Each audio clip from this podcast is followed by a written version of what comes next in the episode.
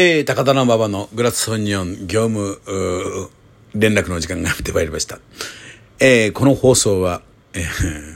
大して役にも立たない話を毎日10分間ずつやろうということです。えー、とね、昨日ね、暇で本読んでた、なんかこれからの、なんかあのね、デジタル社会の本、珍しくそんなもん読んでたんですが、あのー、やっぱりね、もう、やっぱり、あの、昨日ね、やっぱり僕の中では、その竹内結子さんがその亡くなられた時非常にショックで、まあ、これからね、そういう連鎖が多分社会に起きていくんだろうなというちょっと怖さがありますね。それぐらい今なんかね、社会全体がなんかこう、気持ちがなんかね、鬱になってるんだと思うんですよ。で、これからね、なんか世の中はどんどんどんどんこう、ね、出かけることがなくなるぐらい便利に、まあ、なっていくのはもう目に見えてますよね。今、スーパーでもどんどん無人化して自動になってるんでね、えー、そのうち。で、やっぱり今もう僕もそうですけど、通販ですよね。今、アマゾンとか、楽天とか、そんなんでほとんどもう出かけて買い物をするということがどんどんなくなっていってて、これがあの 5G 化するともっと加速するのも、これはもう100%間違いなくて。あのー、なんかね、あの、2025年の大阪万博なんかっていうのは、これはね、ある意味なんかすごい近未来のものをやるみたいで、でもそれ遠い話でもないみたいですね。だからこのおそらくこの10年以内、あのにはもうおそらくアマゾンなんかやってるようにもう手ぶらで買い物して帰れるだとかもうそもそも出かけることがもうなくなりますよね。今車でもね今あの、サブスクっていうんですか、月、えー、いくらか払って、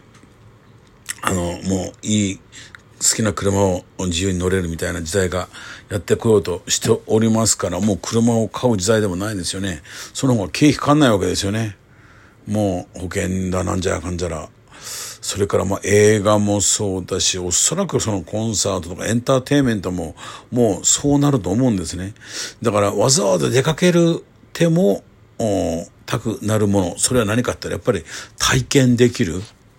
うん、ことらしいんですよ。だからやっぱりもう通常のおそらく、あのね、お店とか、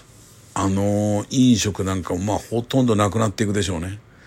もうどんどんやっぱり自動化していくし、で、なんかね、今、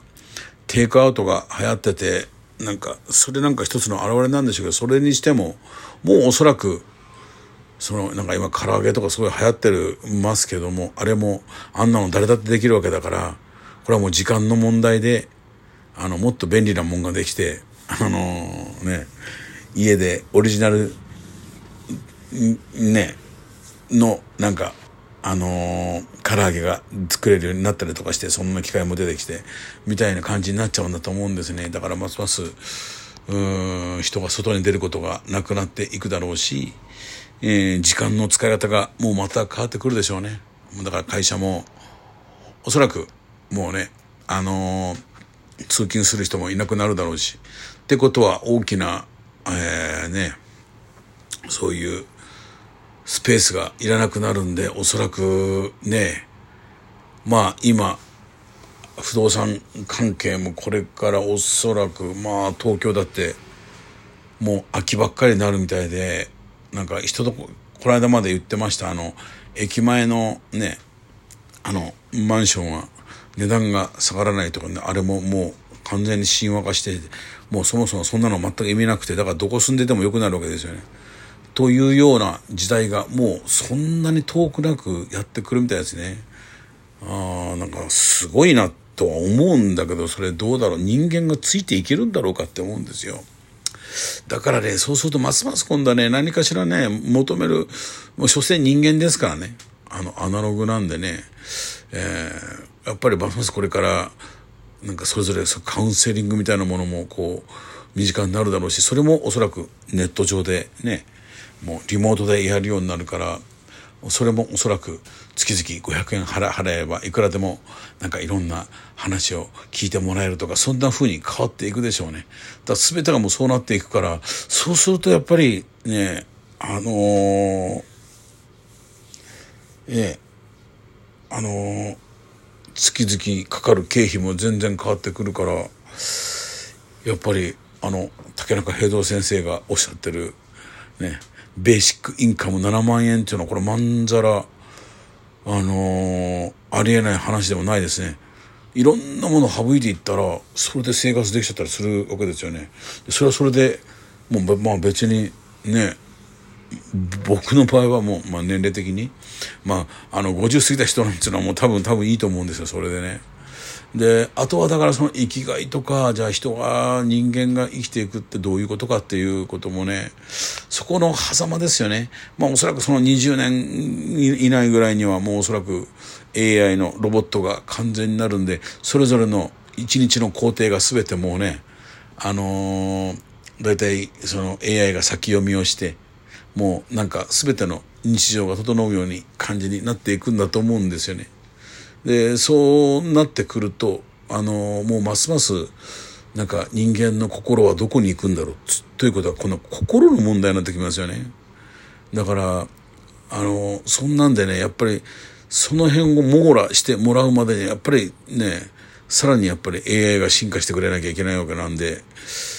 このやっぱり10年、20年がやっぱりね、うん、心を病む人たちがたくさん増えてくるような気がしますね。だからまあ、あとはもうとりあえず今医療関係もそうですけど変わりますね。だからおそらく医者がいらなくなりますね。簡単に言うとね。だ医者も技術者になるんだと思うんですよ。AI を使いこなす人になって。だから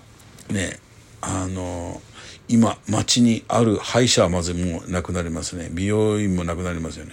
だからそういうんでねなんかそれがその今これからどんどんこうね徐々に徐々にあのそういうものがこう取って変わっていく時代がもう始まるでしょうね。このコロナがその多分ねスタートの合図のような気がしますね。いやだからあのねまさかと思いたいんだけどでもこの流れを見てるともう今実際問題このね、僕なんかもそうだけど、この通販のその便利さを知っちゃったらもう何もかもそれになるでしょうね。で、本当になんかね、そんなことをね、これからなんかみんなで語っていたし、じゃあどんなものが残るのか、じゃあ飲食を、はどんな形で生存すべきなのかっていうことをね、あのー、このラジオを通じてえー、問いかけしていきたいと思っておりますので、まあ、皆さんもよかったら関心のある人は何か質問してくれたら、